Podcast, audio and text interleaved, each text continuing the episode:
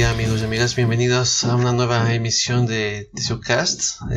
hoy es 8 de junio de 2020. Eh, estamos haciendo la transmisión número 13, me parece. A la 14, a ver, déjenme checar. Ah, ya no sé, estamos, estamos haciendo la número 14, ¿ok? Entonces, eh, pues esta semana hubo una serie de noticias, pues más o menos importantes, curiosas cuando menos, y yo creo que les va a interesar.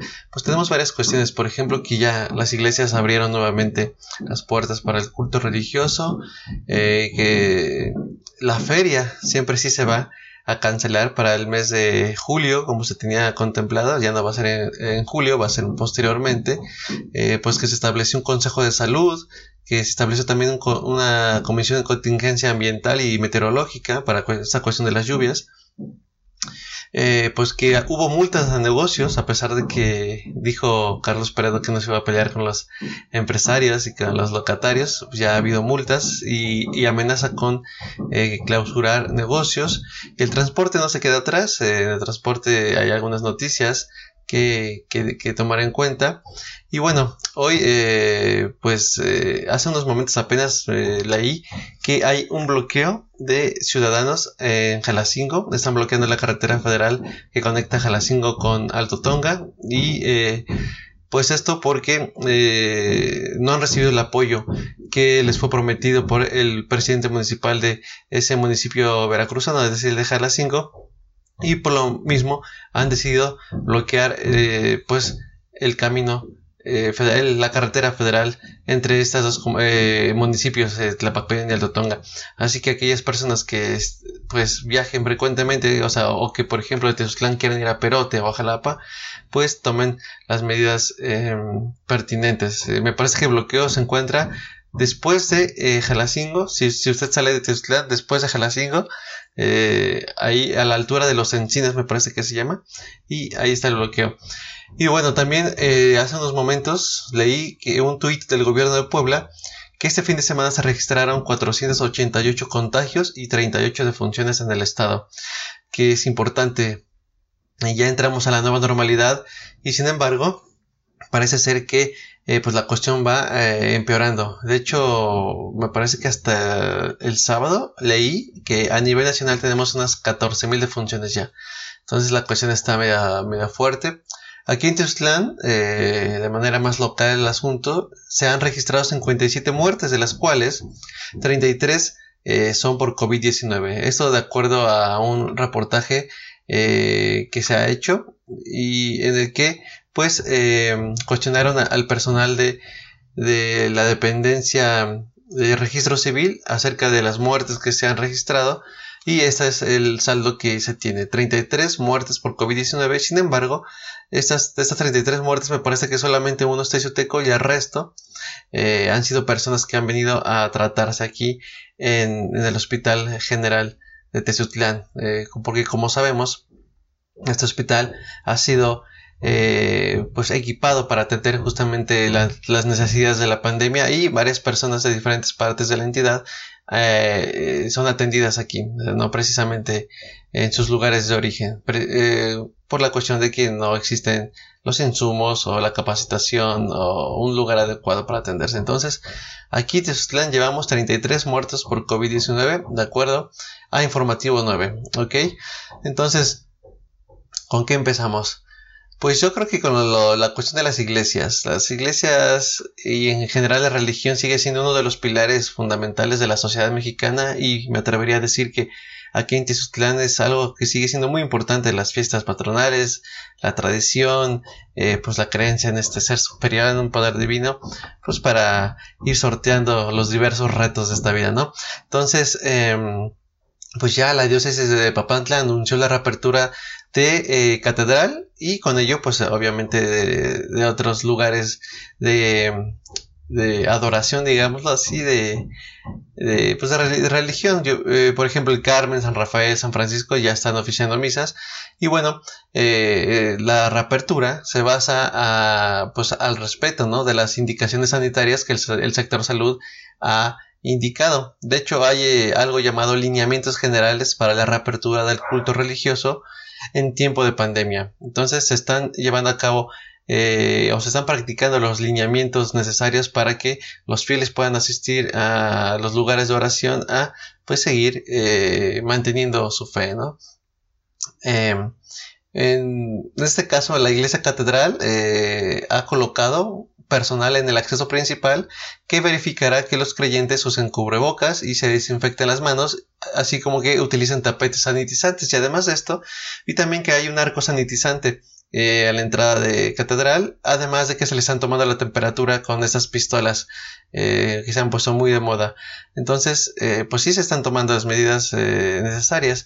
En lo que es, en lo que respecta al Carmen, también pasé, me parece que el viernes, y em, lo que se hizo es que como el santuario es muy pequeño, pues no se, no se iban a poder llevar a cabo las medidas de sanidad correspondientes. Lo que hicieron fue que en la explanada eh, del Carmen se eh, puso una lona y se acondicionaron ahí algunos asientos para que los fieles pudieran asistir y, parece ser que pues los resultados son mucho mejores están en un espacio abierto al aire libre y ahí sí se puede practicar la zona distancia y en general pues ser eh, más conscientes con las cuestiones higiénicas para evitar pues contagios Ah, en San Francisco mm, vi una persona que sí estaba a la entrada de la, de, la capilla y eh, parece ser que ofrecía cubre, no cubrebocas, no, perdón, eh, gel, antibacterial y eh, pues ofrecía consejo a los visitantes y bueno, había muy poca gente. Ayer, domingo que tuve la oportunidad de darme una vuelta, eso fue lo que, lo que vi. Y bueno, eh, también se siguen otras eh, indicaciones como la, prohibición de que mujeres embarazadas ingresen a los santuarios o, que los adultos mayores lo hagan también. Personas con eh, ciertas condiciones médicas como pues, la diabetes, la hipertensión, enfermedades respiratorias, pues evidentemente pues se les está pidiendo que no acudan a los lugares de adoración. Y pues con estas medidas se contempla realizar las celebraciones eclesiásticas con una tercera parte de la capacidad de los lugares. Eh, pues eh, las personas deberán sentarse en bancas separadas, respetando la sana distancia. Y eh, como les comentaba, en la medida de lo posible se realizarán en los atrios o en lugares abiertos, como fue el caso del Carmen que ya les comenté. Se, se, va a omitir también el saludo de la paz y para el caso de la comunión el sacerdote deberá en un principio sanitizarse las manos, ponerse cubrebocas y esterilizarse en caso de contacto físico con alguna persona. Eh, cabe destacar que estas mismas acciones se estarán llevando a cabo en celebraciones como bautizos, confirmaciones, confesiones, unciones y comuniones de enfermos, matrimonios, catequesis, y, reuniones pastorales. Así que pues ya sabe, si no puede esperar más para eh, asistir a catedral o alguna de las eh, estructuras religiosas, de las tantas estructuras religiosas que tenemos aquí en Tizutlán, ya puede hacerlo, pero siguiendo las medidas eh, preventivas, las, medidas recomendadas por el sector salud. Bueno, pues es la cuestión con, las iglesias, ya están abiertas, funcionando parcialmente a una tercera parte de su capacidad. Otra cuestión que llamó mucho mi atención esta semana fue que la feria, pues eh, que no se sabía que iba a ocurrir eh, y que pues estaba en peligro de que se, de que si, si, se iba a realizar o que no se iba a realizar y que se había adelantado incluso de agosto eh, se pasó a julio para supuestamente empatarlo con la temporada vacacional, pues ya, ya nos enteramos que se va hasta diciembre. Supuestamente las últimas tres semanas de diciembre se va a realizar la feria. Tres semanas de feria, imagínense. Más Navidad, entonces va a ser un gasto bueno. Eh, aquí el, medio que estoy viendo es eh, Municipios Puebla. Dice que no será ni julio ni agosto la tradicional feria tezuteca y que se recorrerá, como ya dije, hasta diciembre. Eh, el presidente Carlos Prado Grau fue quien detalló que ya es definitivo el cambio de fecha y para rescatarla será en el mes de diciembre y de forma preliminar se propone que sea las tres últimas semanas. y en general, pues esto es lo, más eh, relevante. Obviamente se hace crítica acerca de que, pues, eh, para empezar, que se haya adelantado porque ya no empataba con las fiestas religiosas de la Virgen y, eh, y ahora, pues, pues se critica también que vaya a ser hasta diciembre y que no se cancele completamente. Algo que pues ya vamos a ver cómo, cómo avanza el asunto de la pandemia, a ver si no termina cancelándose nuevamente en diciembre para que se realice dentro de un año justamente. Y bueno, la propuesta es que empiece antes del 12 de diciembre y continúe por tres semanas hasta terminar el año, de acuerdo al alcalde Teciuteco. Eh, y se están planeando actividades culturales, artísticas y eh, exposiciones, así que así junto como eh, junto con la tradicional feria, feria Teciuteca en, honor a la, a la, Asunción, se va a juntar la feria con los festejos navideños. Así que pues vamos a tener mucha fiesta a esa época. De por sí bastante llena de celebraciones y ahora junto con la feria. Bueno, pues es la cuestión. Eh, pues está bien me parece. la situación está para dar permisos a aglomeraciones grandes de personas, especialmente con eh, una enorme cantidad de contagiados y también una muy considerable cantidad de funciones aquí en el país. Puebla ha sido de los estados más golpeados. ocupamos como el cuarto lugar a nivel nacional más o menos. Así que pues me parece que la medida está bien. Y bueno, ¿qué otra cosa tenemos? Ah, como se darán cuenta y como sabrán, esta es época de lluvias. Y en época de lluvias aquí en el cerro, en la sierra de Puebla, pues llueve y llueve bastante. Y de hecho ya tuvimos una desgracia, me parece que fue en el 99, hace ya veintitantos años, 21, que se desgajó la parte trasera del panteón en, la, lo que se conoce como el barrio de la Aurora y se llevó muchísimas casas. Entonces hubo una gran cantidad de muertos y heridos, el barrio prácticamente desapareció. Y fue una, me parece que la tragedia más grande que ha vivido Teciutlán y todo por lluvias. Entonces, pues ya se habían tardado, pero se creó una comisión de contingencia meteorológica y atmosférica en Teciutlán para prevenir justamente este tipo de desastres.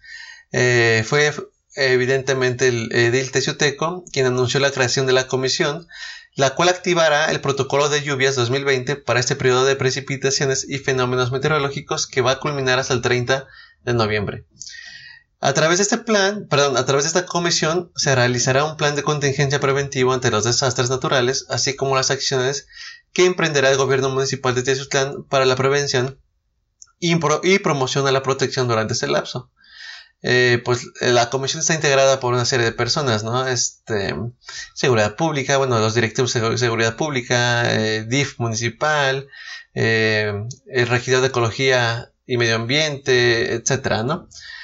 Em, esta comisión estará sesionando semanalmente para evaluar, supervisar y prevenir los fenómenos meteorológicos que pudieran impactar en la población tecioteca y con ello mantener informada a la ciudadanía de manera oportuna, así como la atención temprana de las más de 58 zonas de riesgo que hay en, el en la zona centro y periferias de eh, No sabía que hubiese tantas zonas de riesgo, pero bueno, es eh, entendible, dado que estamos en, así prácticamente en la loma de un cerro, ¿no? Entonces tenemos barrancas por todos lados. De acuerdo con información nacional, eh, pues este año se prevé que los huracanes y las lluvias sean constantes en la región, como todos los años, y de ahí que pues eh, se haya tomado la decisión de crear esta comisión. las acciones que ejecutará eh, este organismo están encaminadas a, controlar el riesgo y mitigar o evitar el impacto de los desastres naturales, la industria, los servicios públicos y el medio ambiente para darle certeza de seguridad a la ciudadanía aquí en el municipio, aunque estaría interesante ver cómo los trabajos de construcción de zonas residenciales y de carreteras ha impactado o impactará justamente este tipo de, de pues acciones para mitigar el impacto de pues de los fenómenos naturales y de las desgracias que pudieran ocurrir a partir de ellos, ¿no? Por ejemplo, recuerdo ahora eh, eh, esta carretera que, que, conecta la entrada de Tezutlán por el lado de Xoloco a eh, la salida de Tezutlán, pero por el lado de Chignautla se hicieron una serie de trabajos y me parece que es una zona bastante propensa a, deslaves y derrumbes. Sin, sin, mencionar que hay una serie de accidentes tal vez y mencionan que por que hay una mala, planeación y mala construcción de la carretera. Cuando se una, eh, pues eh, se han hecho fraccionamientos aquí en, en Aguateno, eh, abajo de la plaza, ¿cómo se llama? ¿Dónde está Cinépolis? el Edén. Eh, hay una, una, serie de departamentos que están construidos sobre un relleno, entonces me da la, impresión de que por ahí pudiera tal vez, si llueve demasiado, afectar, ¿no? Entonces vamos a ver, esperemos que no ocurra ninguna desgracia y vamos a ver qué tal se comporta esta comisión. Este, esperemos también que no tenga que, que enfrentar problemas tan grandes, eh, porque eso implicaría la pérdida de vidas y la pérdida de recursos materiales. Y bueno, esa es la cuestión con, la comisión de contingencia. Ya hablamos de las iglesias, la feria. Eh, también eh, algo que me llamó la atención esta semana fue que, bueno, de que el presidente Peredo mencionó que pues no iba a, digamos que a implementar medidas eh, punitivas en contra de los negocios que, que, abrieran ¿no? en, esta, en, esta época ¿no? de pandemia, porque pues, eh, supuestamente él nos iba a pelear y que pues nada más iba a pedir que se eh, llevaran a cabo o que se respetaran las medidas de higiene. Y bueno, ahora recientemente nos enteramos de que multaron con 10.400 pesos a la tienda Waldos, que está en la 16 de septiembre, donde antes eh, se encontraba una parada de combis, las que iban a Chignautla, en toda esta zona. Y bueno, eh, el presidente dijo que los casos de coronavirus en esta ciudad se han manejado de manera correcta y que pues son escasos, pero dice, dijo, somos una ciudad con mucha contención y mucho trabajo de sanidad que nos hace muy diferentes a otras ciudades y que para que pues se sigan ese camino, pues deben de implementarse medidas. Y, una de esas medidas fue que em, los negocios respetaran las indicaciones de higiene y sanidad. Pero ah, no sucedió con esta tienda Waldos. Dice, las sanciones van a ser proporcionales al tipo de comercio y número de trabajadores. La primera sanción fue aplicada a una empresa de plásticos y varios con razón social Waldos ubicada en calle 16 de septiembre con multa de 10.400 pesos y se tuvo que inmovilizar y una vez cubierta la multa deberá elaborar con todas las restricciones que marca el reglamento. Además de esto, dice, si hay persistencia o hay violación grave, el ayuntamiento está en capacidad jurídica de clausurar los negocios que se están aperturando a partir de hoy. Entonces, bueno, hay una ¿cómo decirlo?, una inconsistencia en el discurso. Primero dice que no va a haber problema, que es responsabilidad de los eh, dueños de locales, de empresarios, y después, eh, pues primero da el permiso de que se abran, o bueno, dijo él que no se da el permiso, pero pues que podían hacer lo que quisieran, y ahora pues está haciendo su agosto con multas. Pero bueno, en, cierta medida está bien, o sea, las tiendas deben de seguir las indicaciones eh, correspondientes que se han dado, y si no, pues me parece que sí sí eh, aplica una multa, ¿no? El problema es que hay una confusión en el discurso. Primero se dice que no, no va a pasar nada, que nada más les pide que, se porten bien y después pues que hasta los amenaza de clausura. Esa es la cuestión. y bueno, dice también que hay multas hasta por 43 mil pesos. Así que los negocios deberán de cuidarse bastante porque las multas están fuertes. Y bueno, también tenemos la cuestión del transporte, que siempre es importante, la movilidad en toda eh, congregación humana es bastante importante y más en las modernas, que las distancias son grandes y las necesidades eh, de desplazarse también son igual de importantes. Y bueno, tenemos que junto con la nueva normalidad, en Teciutlán se va, o sea, ya se ha reanudado el servicio de taxis foráneos, que recordemos, se había suspendido a partir de pues eh, la pandemia, ¿no? Las medidas para evitar los contagios. Entonces, eh, pues se reanuda, pero con una serie de limitantes. Eh, dos principales. La primera es que el máximo de pasajeros que se van a llevar es de tres, lo que me parece, pues no, no que no abona demasiado a la cuestión de la sana distancia. Tal vez lo máximo deberían de ser dos, atrás, en la parte trasera, y cada, cada quien pegado a la ventana. Pero bueno, y la otra medida es que los conductores y los pasajeros deben de usar cubrebocas. Esas son las medidas eh, pues importantes que se tienen que llevar a cabo por parte de los taxistas foráneos que traen pasaje de pues de Teteles, Atempan, de Guayapan, de Yaunagua, Tatlauqui, etcétera, ¿no? Entonces quienes no cumplan serán sancionados de forma inmediata, lo que yo dudo bastante. Seguramente van a, sí van a agarrar algunos cuantos, les van a aplicar las multotas, pero en general me parece que pues no creo que vaya a suceder gran cosa. Y lo digo porque eh, pues en el transporte público en general, que supuestamente tenía como cupo máximo unos seis en unas seis personas y todos con cubrebocas, pues nos ha respetado. Se ha visto en, diversidad, en multitud de medios, de fotografías, de videos, como las combis van llenas. Eh, hay gente de pie incluso, sin cubrebocas. Y bueno, eh, pues evidentemente no se está cumpliendo ahí. Y, y también supuestamente se iba a multar. Y bueno, estoy viendo aquí una nota en la que dice que se evitará el cupo de pasajeros en unidades de transporte público en Tezclán. Mm, pues en entrevista, según dijo Pedro García Aragón, delegado de Movilidad y Transporte, que se estarán realizando continuamente operativos de observación para verificar que las combis y transporte público no lleven exceso de pasajeros y no vayan tan saturadas. Es decir, pueden ir saturadas, pero no tan saturadas. Bueno,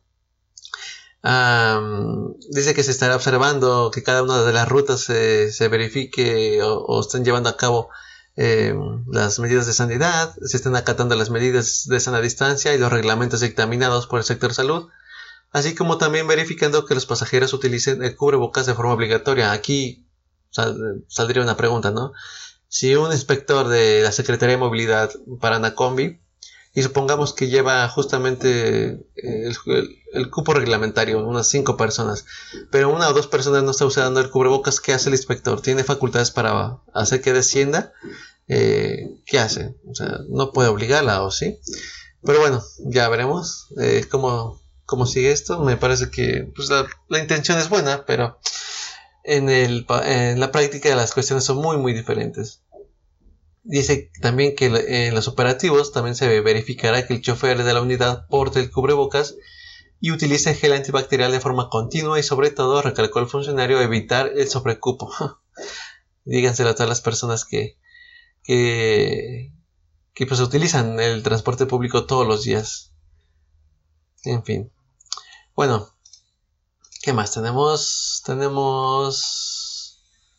bueno, también tenemos eh, que hubo un par de policías eh, aquí de la policía estatal, aquí en Puebla, pero el paro duró 30 horas nada más, lo que es bastante bueno, me parece bien, y que pudieran obtener 20% de salario de aumento, una cifra bastante buena teniendo en cuenta que la mayoría de los sindicatos que hacen paros cada año y piden un aumento de salario no tienen más, más que un 3%, pero según tengo entendido, la corporación policíaca, la corporación estatal de policía, pues llevaba años, o sea, varios sexenios incluso, eh, que no recibió un aumento. Entonces, pues un 20% está bien. Qué bueno que, que estén, eh, vayan a percibir más. Me parece que aplicó a partir de la primera quincena de este mes, o sea que ya están ganando un poco más, pero pues ojalá también, eh, y más con esta cuestión de la, del abuso policial que se está viviendo en varios países, que empezó en Estados Unidos, pero que aquí en México no cantamos las rancheras, como en Jalisco, Giovanni, en Jalapa también han, eh, bueno, se ha, se ha, escuchado de personas detenidas en los separos y que terminan muertas. Y en Tezutlán la policía, la verdad, no canta malas rancheras es famosa por eh, su autoritarismo y eh, pues que no sucede nada. Ah, ellos pueden seguir llevando a cabo una serie de arbitrariedades sin que nadie les ponga el alto. Así que, pues, bueno, en este caso es la policía estatal, ojalá lleven a cabo su labor de manera digna, honrada y que, eh, pues, ojalá les sigan aumentando el sueldo, los equipen bien, porque mandarlos a la guerra sin fusil, y más en las condiciones en las que está México y Puebla, especialmente, en algunos puntos, donde, donde la delincuencia está bastante fuerte, pues sí merecen todo el apoyo del gobierno y de la sociedad incluso, pero ellos también eh, a su vez deben de respetar a la sociedad. Y bueno, me parece que en general eso ha sido todo por esta ocasión. Pues ya saben, los invito a que pues se, se suscriban al canal de YouTube, a que nos dejen un like en, en la página de Facebook, que nos escuchen y descarguen el podcast en Spotify, en Google Podcast, en Apple Podcast y tienen un dispositivo como un iPhone, un iPad, ahí pueden rapidito descargar. Nos buscan y nos encuentran fácil como TesuCast en todas las redes sociales. Eh, nos pueden seguir en Twitter también o pueden escribirme a mi cuenta personal, el Nacho Sans, arroba Nacho Sans en Twitter. Y pues eso ha sido todo. Les agradezco mucho y nos vemos en una semana. Gracias y hasta luego.